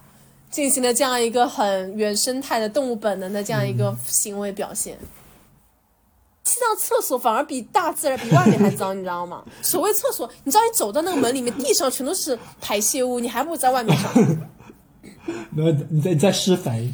我要是跟我任何在城市里交的朋友讲这些事情，他们都不会相信的，因为你也知道我在城市里面打扮的还是算是一个得体的人。我要是那跟那些朋友讲这些事情，他们也觉得非常的搞笑。没有你，你有时候如果你想展现出自己另一面的时候，你就可以说，你知道吗？我在西藏的野外上过大号，然后大家都会一脸惊讶。哎，你知道就是那种 party game 吗？不是说我有没有做过这件事情是真的还假的？你就你就说。但我目前还没有遇到过这种 game 要需要我讲这些的，因为我对我来说，我会觉得就是一个稀松平常的事情啊，就是任何人都会做的事情啊，所以很多事情我自己觉得都都是很正常的。你听到我说我搭车去旅行，你会不会觉得我是一场苦行呢？我会觉得，首先那个时候年纪还比较小嘛，我会觉得其实是挺大胆的一件事情。苦行我倒觉得还好，毕竟年轻嘛。你要是现在去搭车去旅行的话，我会觉得是场苦行。但那个时候我觉得还好。我搭到车以后，我坐在这个车的后排，然后享受着空调，去下一个目的地的时候，我就看到旁边有人骑自行车。进西藏，我突然觉得自己瞬间是豪华游，你知道吗？有些人还徒步去西藏的好不好？所以我觉得搭车其实是一种还蛮所谓的 luxury 的方式嘛。你虽然就是住青旅，你虽然就是也是要搭不同的人的车，但是总体来说还是可以接受的那种程度，没有那么的艰苦。可能是因为年轻嘛，年轻的时候你什么苦都可以吃。现在我搭车应该不太行了。你现在让我跟旅行团，我都觉得累，是吧？嗯。我觉得你这个西藏的经历让我想起来，我大一暑假的时候就是自己一个人去克罗地亚做志愿者的经历嘛。嗯哼。呃，那个时候其实跟你有点像了。那时候本来想说找个同学跟我一起去，但是后来就是大家他后面去了毛里求斯，所以就落下我一个人，然后我就自己一个人去克罗地亚了。你是怎么去的？是通过一个组织吗？还是自己一个人联系了当地呢？呃，就是通过组织啊，我们学校有那个埃塞克，你知道吧？埃埃塞克。哦，然后当时就是有一些地方给你挑，反正挑到最后，因为我记得我小时候好像看过一篇旅游文章吧，是写克罗地亚的那个 Dubrovnik，、就是拍那个 Game of Thrones 权力游戏的那个地方，然后就对这个国家有点这种执念，想去看一看。我觉得让我比较有比较大的印象的就是，首先我过去的 culture shock 还是挺大的，因为虽然我那个时候在英国已经留了一年的学了，但是我本身是个矮人嘛，嗯哼，然后矮人就不大会去社交，更不会跟外国人去社交，就一直基本上在自己的圈子里嘛。那个时候可能会更矮一点，所以其实基本上没有怎么体验过他们外国人的生活。然后那个时候我第一个反应就是，他们经常会呃点杯咖啡，然后在一个咖啡馆坐一下午，就是闲聊这样子。嗯当然现在这种事情在上海也是很超级常见的事情嘛，对吧？但是那个时候你知道才刚上大学嘛，然后就没有经历过这种事情，我就觉得，嗯哼哎，其实你们这样子生活也挺惬意的，对吧？他们不都说克罗地亚是欧洲的后花园吗？很多欧洲人度假都很喜欢去克罗地亚。对啊，对啊。后来我也发现了很多，就是我们同班里有些什么德国人啊、捷克人啊这些，就是嗯他们就说啊，我爸妈也要过来度假，然后到时候我跟他们一起回去这样子。那你去做志愿者是做什么样的事情呢？然后干了多久呢？是怎么样的志愿者工作？干了差不多一个多月吧。其实我去的时候，我也不大确定我在我我是要去做什么的。然后后来其实基本上是去一家幼儿园帮他们管理这个幼儿园，然后又去了一个敬老院，然后说是教英语啦，哦但讲真，你跟小朋友教不了什么英语，对吧？所以其实是就稍微讲一讲这样子。然后敬老院会分享一些，比如说中国的东西啊，然后跟他们讲嗯哼，这样子。他们是讲克罗地亚语吗？对，讲克罗地亚语。然后，所以当时我是第一次去一个，因为我之前也没有除了英国没有去过其他地方嘛，对吧？所以我是第一次去到一个就是路牌，就所有的路边路边的牌子都不认识的一个环境下，嗯哼。其实还挺有趣的，我觉得。我觉得是一种兴奋感，就是我疫情开放以后可以出去旅行以后，我就去了澳门。虽然澳门是繁体的中文，但是它那个是繁体字，我会觉得让人心很兴奋。我觉得这种路标或那种，就是你刚刚你刚刚说的语言那种外界的不一样，会让人感到很兴奋。对，这种不一样的感觉真的会让你兴奋一下。然后我因为我一般去这个地方，我就会先就学一些东西，比如说什么你好、再见啊这些东西怎么说。然后我还跟那边的人一到十我也学了一下怎么说。而且我发现小地方嘛，就大家路上碰到了，经常都会跟人家敲敲敲这样子打哦招呼嘛，对吧？对，所以也是这些对我来说当时都是挺新的东西。你跟认识的、不认识的，呃，什么幼儿园里的什么学生家长啊，这小朋友的家长啊，你都要打招呼，这个对我来说都挺新的。所以你一开始就很习惯就跟他们他们打招呼吗？还是一开始你有点害羞，不好意思打招呼？打招呼倒还好啦，因为你抄完了以后，你也不用说其他的东西嘛，因为大家都不，他们也不大会讲英语嘛。说真的，偶尔看到一个会讲英语的，可能跟你多讲几句，但大大多数都是抄一下向下就可以过去了。然后还有一个 culture shock，就是他们地方比较小嘛，其实大家平时的娱乐活动就是去去海边晒太阳、游泳嘛，对吧？会找不一样的海滩，然后去晒太阳、游泳。啊、然后我们同伴里面，因为其实我去的比较晚了，他们那些其他其他的同伴，就是来自世界各地吧的同伴们，他们已经呃可能已经在那边待了一两个礼拜这样子，所以他们其实就已经完成一团了。然后我这个人当时真的比较社恐，当时比较社恐，所以我就比较难融入这个圈子。然后他们的这种生活方式呢，我也是第一次见到。可能白天一般是早上或者下午去做这个志愿者，对吧？然后晚上他们就去 party 去喝酒去 clubbing，然后可能玩到天亮才回来，然后天亮才回来，真的躺一两个小时以后就立刻再继续去工作，然后可能白天再去工作完了，下午再睡觉。非常南欧的过对啊，对啊，像西班牙人一样。我当时有个澳洲小哥，我就问他，我说：“我说你一天真的不用怎么睡吗？”他说：“对哦，我好像一天好像真的也没有睡多少。”他自己这么讲，真的，对。然后我当时对于这种生活方式，我就非常的很难。首先我本身比较社恐，然后又又不习惯这种方式嘛，所以我当时就跟他们比较难玩在一起。然后当时、呃，同行里面还有一个中国，还有一个香港的女生，然后所以我跟他们有在逛一逛城市啊，或者去周边的一些景点玩一玩。然后最后我记得，反正可能有一两次吧，我跟他们一起出去，就跟这些外国人一起出去嗨了一下。反正嗨了一下，他们他们那种生活方式，其实就是我们在意大利经常会看到的，就是你买瓶酒，然后坐到广场里面，大家围在一起喝酒聊天这样子。很 chill，对啊，很 chill，然后可能到半夜十一点或十二点，然后去那个 club 这样子。但我到半，我当时半夜十一十二点我就累了，我要回去了，我就跟我就跟同行的 的同行的中国人或者华裔就走掉了，这样子。那你会喜欢 clubbing 吗？这种生活？当时当时我还没体验过嘛，所以我也不知道。哎，后来去 clubbing 了几次，我觉得还行吧，我觉得偶尔可以去，我还挺喜欢的，就是真有那个环境下。但我不会，我但我不是那种会经常去的人。嗯，对。然后这个是当时给我的一个比较大的 culture shock 吧。然后当时我觉得还有一些比较有趣的事情，就是我们当时住在一个青旅，但那个青旅真的我都不知道能不能算青旅了，就有点像。就那个反正很朴素的一个房子吧，对比青旅还要朴素的房子，在外面看就有点像监狱的一样一个镜头真的假。的当然当然没有围栏了，只是那个房子就盖的比较压抑一点。它有个 common area，反正那个时候不知道夏天是什么毛病，就是一大堆苍蝇一直在那边飞，反正一整天就坐到那个苍蝇飞来飞去的那个大厅里面。那个建筑里边，除了我们这些志愿者以外，还有还住着一些可能是从其他国家来的一些建筑工人。我刚开始不大确定他们是什么国家来的，但是后来我发现了他们有一枚硬币，上面写着波黑，所以我觉得可能是波黑来的，就波斯尼亚和那个黑塞哥维亚那个来的工人。所以那些工人就相当于我们跟他们住一起嘛，然后他们就会一起看，可能会在 common area 一起看电视啊，怎么样子，但大家肯定都无法交流嘛。但我觉得比较有意思的就是，我会跟他们有一次晚上，因为晚上他们都出去嗨了，就我一个人 待青旅里面，就就跟他们一起看电视。然后那个电视很好，很巧啊，那天刚好放一个美国的电影，那我也看得懂嘛，对吧？然后就一起看，哦，对啊，一起看就跟他们一起看电影，然后他们会买那个呃，比如说冰淇淋啊之类的东西，也会给我说，哎，你要不要挖一口或者怎么样子？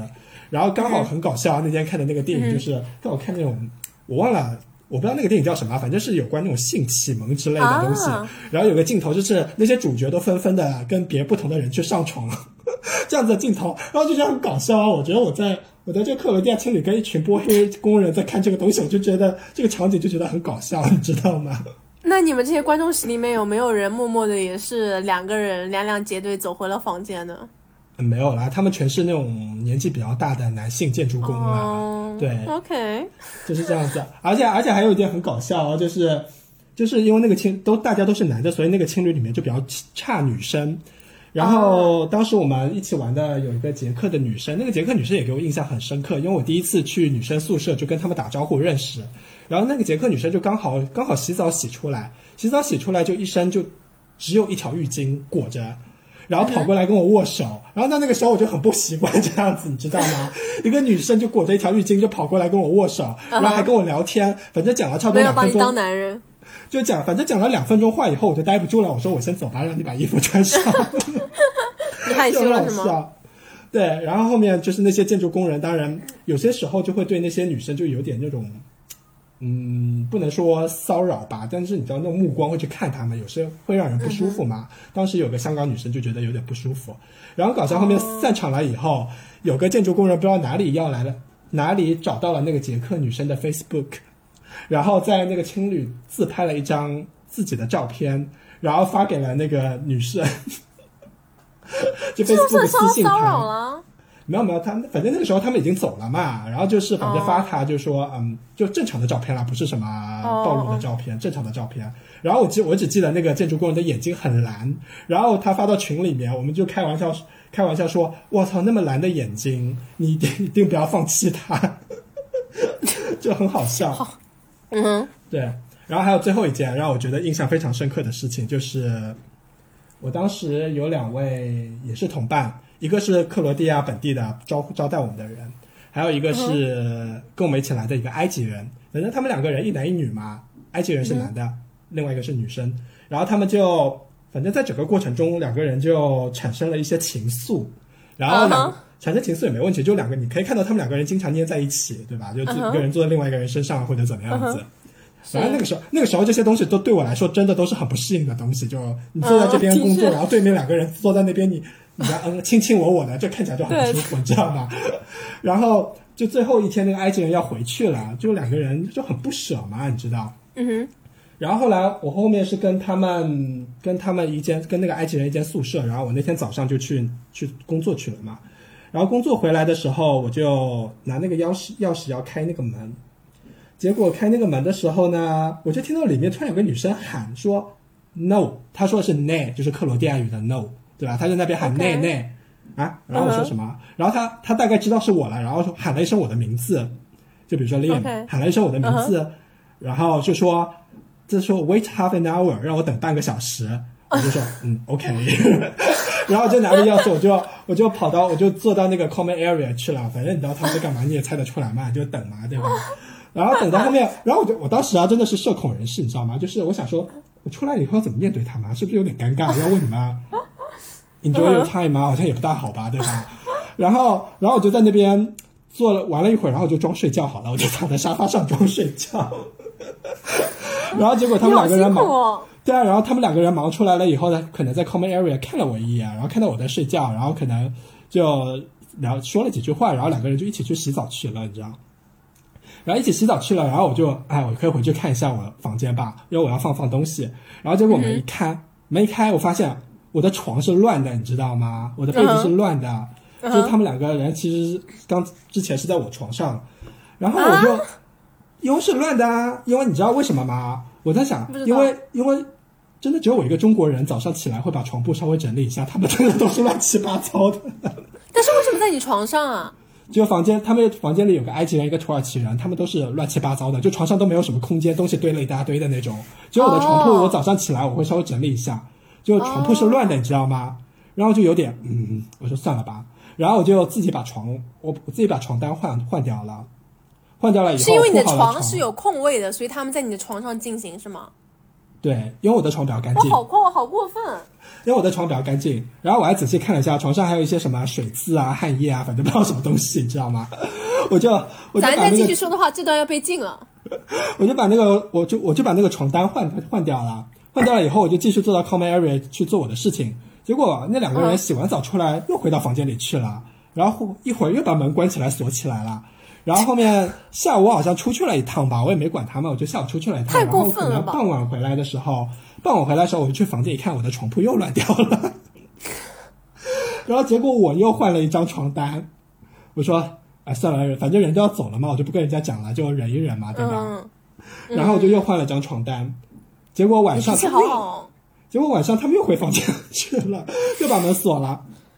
要不你干脆睡沙发算了。然后你知道这种情况嘛？你知道我像人家最后一晚了嘛，我也不好意思再打扰人家什么回到房间里去睡觉了。结果那天晚上我就睡沙发了，我就真的在 common area、嗯 air 里睡沙发好。善良哦，老张。对啊，然后差不多可能到凌晨四点五点左右的时候，他们可能要走了，然后就出来了。出来了以后，看到我在 common area，然后我刚好也醒过来了嘛。其实我晚上就没就睡得比较浅嘛，然后醒过来以后就跟我告别嘛，大家 say goodbye，、好好告了个别，然后他们就可能就一起去机场了。然后走回房间，我的床铺又是乱的，然后我又换了张床单。你这一天换了几张床单？我真的换了两三张床单那一天，然后就觉得今那天我真我真的是做打扫阿姨的吧，帮他们在那边换床铺，一直在换换换床铺，你知道吗？嗯哼嗯嗯，我真的觉得你太善良了。对啊对啊，我事没有我事后其实是有点生气的，我就发了条朋友圈嘛，我说我说你们外国人开放也讲点素质啊，怎么怎么怎么样啊，就在那边朋友圈里抱怨了一通嘛，反正他们看不到。然后但是我反正我是，但我后来现在想起来了，我觉得就这样吧，我觉得没关系吧，大家你知道最后也玩的尽兴一点，对我来说就是成人之美嘛，对吧？所以现在对我来说也是，而且他们人也都挺好的嘛，so 所以对我来说也就，you know，这是一段有趣的经历吧，嗯，哎，那你刚刚提到说你在克罗地亚住这个青旅很特别，或者是它是 below average 的青旅，所以我想问一下，你有没有经历过嗯你印象中最深的青旅是什么样子的，或者是你在旅行过程中你住过最差强人意的青旅是什么样子？最差强人意的，，对，我记得我那时候好像是研究生的时候，跟几个朋友去德国啤酒节。那时候应该刚开学不久，德国啤酒节大概在十月份的样子，就是秋天的感觉。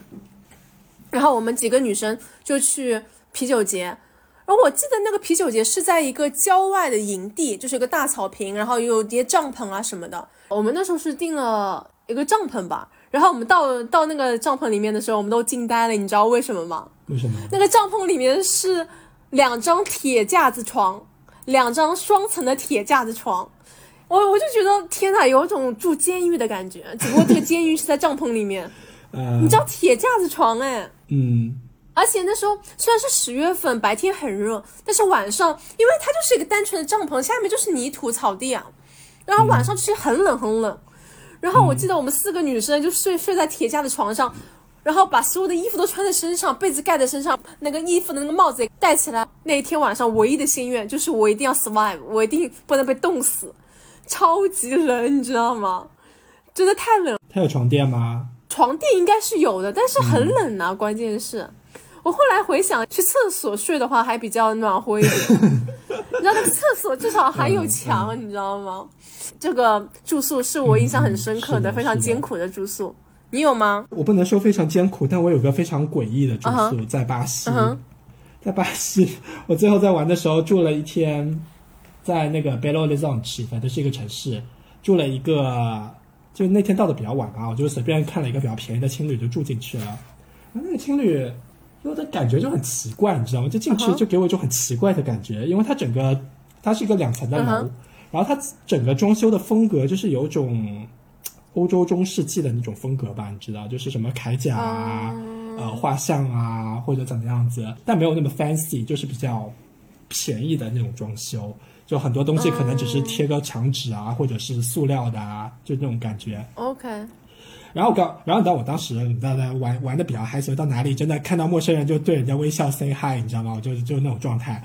然后当时进去了以后，我就发现那个那个那个青旅，他人没有很多，但是他房间有很多，就是他很多房间都是隔出来的，你就会给感觉那个墙壁是很薄的，不隔音的那种嘛，对吧？OK。然后反正我就。进去了，进去，反正我自己的那间房间就，呃，可能八人间，但是可能只有两三个人这样子，两三个人，那个地方让我让我觉得比较诡异的，首先是它的装修风格有点诡异，对吧？嗯哼。然后其次是我的舍友有点奇怪，我的舍友首先是一个一个巴西人，他就是那种我不知道可能是走那种。灵性路线的那种巴西人吧，你知道，就是浑身奇怪的纹身啊，带着水晶啊，你知道，穿的比较 hippy 的那种啊，就是那种那种。然后他至少会讲英语，你知道吗？他讲英语，那我就就找我聊天，聊了几句话，聊了几句话，聊着聊着，他就说什么。嗯，什么？我跟我老婆吵架啦，什么什么？我老婆现在反正就他们两个人吵架了，然后可能要离婚，还怎么样子？就跟我讲非常私密的东西，你知道吗？然后我我也不能回应什么东西。然后到这种东西嘛，我觉得我不回应，其实基本上就是我要结束这个话题，就不想跟你讲了，对吧？他不停的在讲，不停的在讲，然后讲到后面我就有点无奈，然后反正后面找了个什么借口，然后就跟他结束了这个对话。我觉得好吓人。然后这是第一个比较诡异的，第二个是我另外一个舍友，我另外一个舍友不知道是怎么样子，可能是听到我在这边跟他用英语交流吧，我不知道他会不会讲英语啊。那个人，那个人好像长得有点是，好像是个亚洲面孔，我自己都有点忘记了，可能有点像一个亚洲的中老年人的这么一个感觉。然后他是坐在我床的斜对角，相当于 OK，相当于他如果坐在那个床头，他是看得到我的，对吧？然后我坐在床头，我也看得到他，对吧？然后。那天我觉得有个奇有点奇怪的点，就是我在睡觉之前就趴在床那边在玩手机嘛，我就觉得他在那边目光就一直在看着我，你知道吗？就一直在看着，嗯，一直看着我，然后看着我，但我那个时候很累了，我也不想跟他讲话，然后也不想再认识新人了，你知道吗？是玩着玩着玩着，反正他就一直看着，可能盯了我有一两分钟吧，然后就想说，那我就把灯关了吧，我就管我睡觉，你爱看你随便看，然后就把灯关了，我就躺在那边，灯关了，然后就躺下来，躺下来准备睡觉，然后我就悄悄的瞟一眼，他还在看我，就在黑暗中还在看我。可能看了再看了个一分钟左右，然后他就躺下来睡觉了，然后这个是让我觉得有点诡异的一个点，很惊悚哎。对啊，首首先那个青旅的氛围就很惊悚，很惊悚。其次是那个房子，就我说的，它是隔的，是自己隔出来的，相当于跟外界它总是有一些路空的地方嘛，所以就很多那种蚊虫会跑进来，所以我有时候就会看到我床上有只很奇怪，很你知道巴西的虫子嘛，比较奇怪一点。嗯哼，就这种奇怪的虫子在我床上爬，就立刻把它抓走。然后那天我就睡得就浑身痒，就觉得感觉总总有虫子在我身上爬的那种感觉。反正我就睡过去就好，睡过去就好。然后睡醒了，第二天我就搬走了。反正这个给我印象就比较真的好 suffer。对啊对啊对啊，因为你刚刚讲了你在克罗地亚的旅行经验，因为你是去克罗地亚做志愿者的嘛。因为我也是一个很喜欢做志愿者的人，所以我想分享一下我第一次在国外做志愿者的一个经历。好了。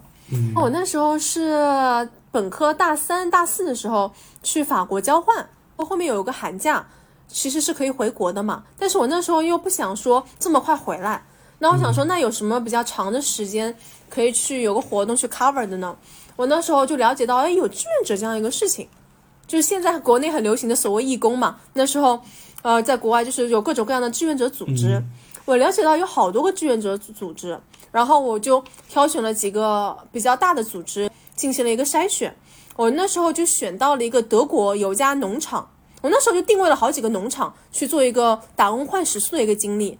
我那时候定位到有一些家里有农场的，然后做农家乐的，然后有些是在。森林里面盖房子的，然后有些是在动物园的这样子的志愿者的工作，然后在里面挑选，最后还是挑选到了一家就是德国科隆边上的一个农场，帮他们就是打工换食宿这样子。你在挑选这些项目的时候，会考虑安全因素吗？其实跟我上次去西藏的一个心理过程是相似的。那我心里面只要打定我要去做这件事情以后，那其他的因素我就会忽略掉。那的确。我想说，我是一个幸运的人，因为我在旅途中其实真的很少遇到很多危险的事情。我后面回想起来，可能是我真的真的人比较幸运吧，或者是说，如果你把很多人当做好人的话，是应该坏人也会远离你吧？我不知道这种信念是不是对的。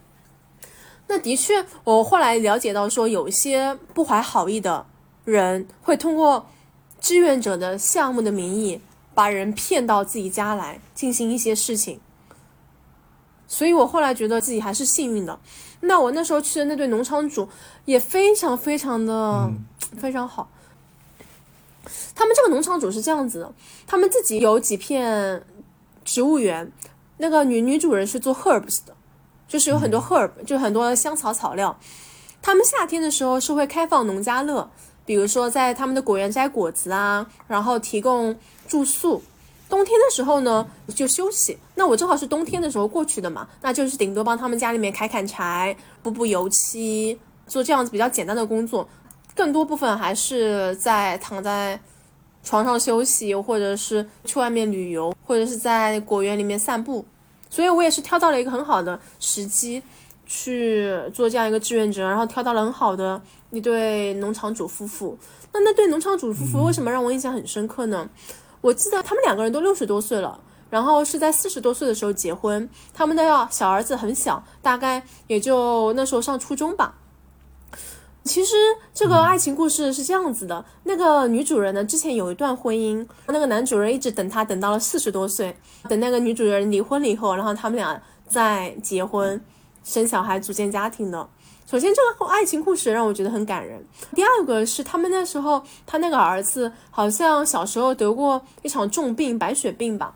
他们两个就坚持不懈，一定要医好就是他们的儿子。他们儿子也很健康、快乐的成长，长大成一个很帅的小伙子。他们给我一个 insight，就是说，it's never too late to meet the right one。嗯。那个男主人等那个女主人等了快四十年才等到的。你看，四十岁在中国是不是一个很晚的，或者是已经可以被婚恋市场抛弃的这样一个年龄段？可他们还是组建了非常幸福的家庭。他们幸福到说，每次比如说男主人要出门去出远门，他们一定会 kiss goodbye。嗯，因为我们晚饭都是一起吃的嘛，他们总是表现出那种对两个人之间的那种照顾，或者是他们也不会吝啬他们之间的爱慕。这种就是越是这种真实不做作的那种表露，你会越觉得感受到他们俩之间的爱意。我觉得现在互联网上很多所谓的作秀的那种情侣博主之类的，我让我感受不到所谓的爱意。我真的觉得这种最朴实的才是最最动人的。嗯，我记得我那时候去农场打工，我一天的 routine 是这样子的，就早上起来大概七八点钟吧。冬天还起来的时候还天黑的，早上打开德国的收音机，还是那种复古的收音机，听着德国的 radio 电台，泡着那个穆斯林，就是德国的那个麦片，很悠闲的开启了一天悠闲的早晨。吃完早饭以后下楼，可能看看有什么活要干。中午大家一起吃完中饭以后呢，我就躺在那个躺椅上、摇椅上休息，进行午休，还看会儿德国电视。虽然看不懂，但是咱就追求一个 vibe。晚上夕阳西下的时候，就去边上散步，因为我们房子后面就是一片森林。夕阳西下的时候，在大自然散步真的是世界上最幸福的事情。晚上因为没有任何的灯光嘛，天空上亮的只有星星，就这么原始的这样一个生活，的确让当时的我非常的 impressive。第一点是我从来没有经历过这么原始的、原汁原味的大自然的生活。第二点，农场主夫妇的那个爱情让我非常的动容。第三点，我那时候还上了当地的报纸呢，有德国记者过来采访我说：“你一个中国女生怎么会跑来我们这么远的小村庄？你是来干嘛的？”我记得我那时候还拍照上了报纸，还上了 Facebook。哎，你这么一说，我想起来我在克罗地亚也上过，但我们是我们是一群人一起上的啦不是我一个人。但他就是说一群然后乱七八糟的一个外各个地方来的志愿者，然后来这边组织一个什么活动。你这么一说，我想起来我在 Facebook 上面有这么一个 post。而且你知道吗？我印象很深刻的是，有一次我们那边下下大雨，我们有个鸡棚，鸡棚被淹了。然后我们不是要那个打扫鸡棚吗？那个女主人就说：“呃，我们要把那个里面的鸡的雨水清一下。”我是一个很害怕动物的人嘛，我连鸡啊、狗啊这些都不敢碰，嗯，连猫这种都不敢碰的人，你让我去打扫鸡棚，我整个人都吓死。但是我还是鼓起勇气，我说 OK，我要进去表现一下咱们中国人的毅力，或者说咱们志愿者优秀的品质。我还是进那个鸡棚，但是我看那个鸡在冲向我的时候，我整个人吓死。然后我就跟那个女主人说啊，能不能我换我在外面就是打扫里面的工作，我实在接受不了。我还记得他们有养猪嘛，他们会给自己的猪取名字。嗯他们的猪跟我们中国的猪是不一样的，他们把自己的猪当做自己的宠物、自己的家人来养。嗯，比如说猪生病了，会请专门的兽医来看病，根本不是用来吃的。所以我觉得，在这个农场打工了一个多月的时间，开阔了我很大的眼界。因为那时候我也是，虽然说在法国交换已经待了大半年了，但是真正的在 live with local、这种体验还是非常的惊奇的。我觉得你这个你这个环境还挺特殊的，因为是在一个农场里面，嗯就感觉不仅有大自然，你还要跟这些原生态的动物去打交道，也不算原生态，但是是这种的，呃，很接地气的这些。对你，就是我觉得这种经验其实挺特别的。反正我至少没有住过在什么农场里面，嗯哼。跟这些猪啊、牛啊去建立感情。因为你知道，我就是一个很喜欢大自然的人嘛，所以我在找志愿者工作的时候，我不会选择去什么商场啊，或者去城市，我就会选择，比如说有些在森林里面的志愿者工作，或者在农场的志愿者工作，我就会很喜欢这种大自然。所以，因为我不是害怕动物嘛，其实我那时候找农场的时候，我心里面有点害怕，我还专门提前咨询过，我说你们家有什么动物？我是很害怕动物的。然后他们说，幸好他们家其实以 herb 为主，所以那我说 OK，那我就可以去。我觉得好好啊，那个男主人，我记得我每次离开农场，可能要去城市里面想要游玩一下什么的，那个男主人都会开车接送我。然后我记得每次回到农场的火车站的时候，那个男主人都会在站台提前等我。哦，nice 啊！哦我就觉得好哎，好不过真的，我我记得当时去克罗地亚的时候，其实我们是有两个选项的，一个是住青旅，一个是住 homestay 嘛，嗯哼对吧？然后当时就比较社恐嘛，所以就住青旅。嗯，然后其实 homestay 的那个男主人他们就很 nice 啊，因为我当时那个中国女生她是住 homestay 的，嗯哼，其实就是他们家里有个孩子，但孩子可能有点，我不知道是残障还是怎么样子，嗯反正就是可能智力上发育比较慢吧。嗯但是反正那个女生也很耐心的跟那个小朋友玩，然后每次出来进来就是那个。他们男主人都会接送，然后你打个电话就去接。其实我觉得，而且他们住的更舒服，还有空调。我们住那个 住那个监狱里面，在在克罗地亚的夏天没有空调，没有凉席，没有风扇，是多么难熬吗？我觉得也算是有趣的经验了。我觉得对了，对了，在在当时是不一整天都在找人抱怨了，但是现在想想还是很有趣的一个经验了。而且你知道，就是我那个农场女主人有一个很大房子，一个应该算是一个很大房间的放厨具的地方。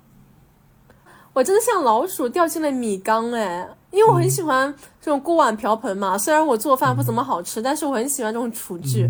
然后看到他那个厨房，我会觉得天呐，也太幸福了吧！有一整个大屋子哦，不是一个房间哦，应该是有专门一栋是用来放厨具的，我会觉得太幸福了。然后他们家有非常多的历史很悠久的画，就挂在墙上。我突然觉得他们家其实就是一个博物馆的概念。本来嘛，艺术或者是这种东西，它就是应该出现在人日常生活中的，而不是应该束之高阁放在美术馆、博物馆里面。鉴于我和老张两个大话痨，分享的内容实在太多了，这一期就先聊到这里，下一期我们继续聊出格。如果喜欢我们的话，欢迎订阅我们的栏目。那我们就下期见，拜拜。下期见，拜拜。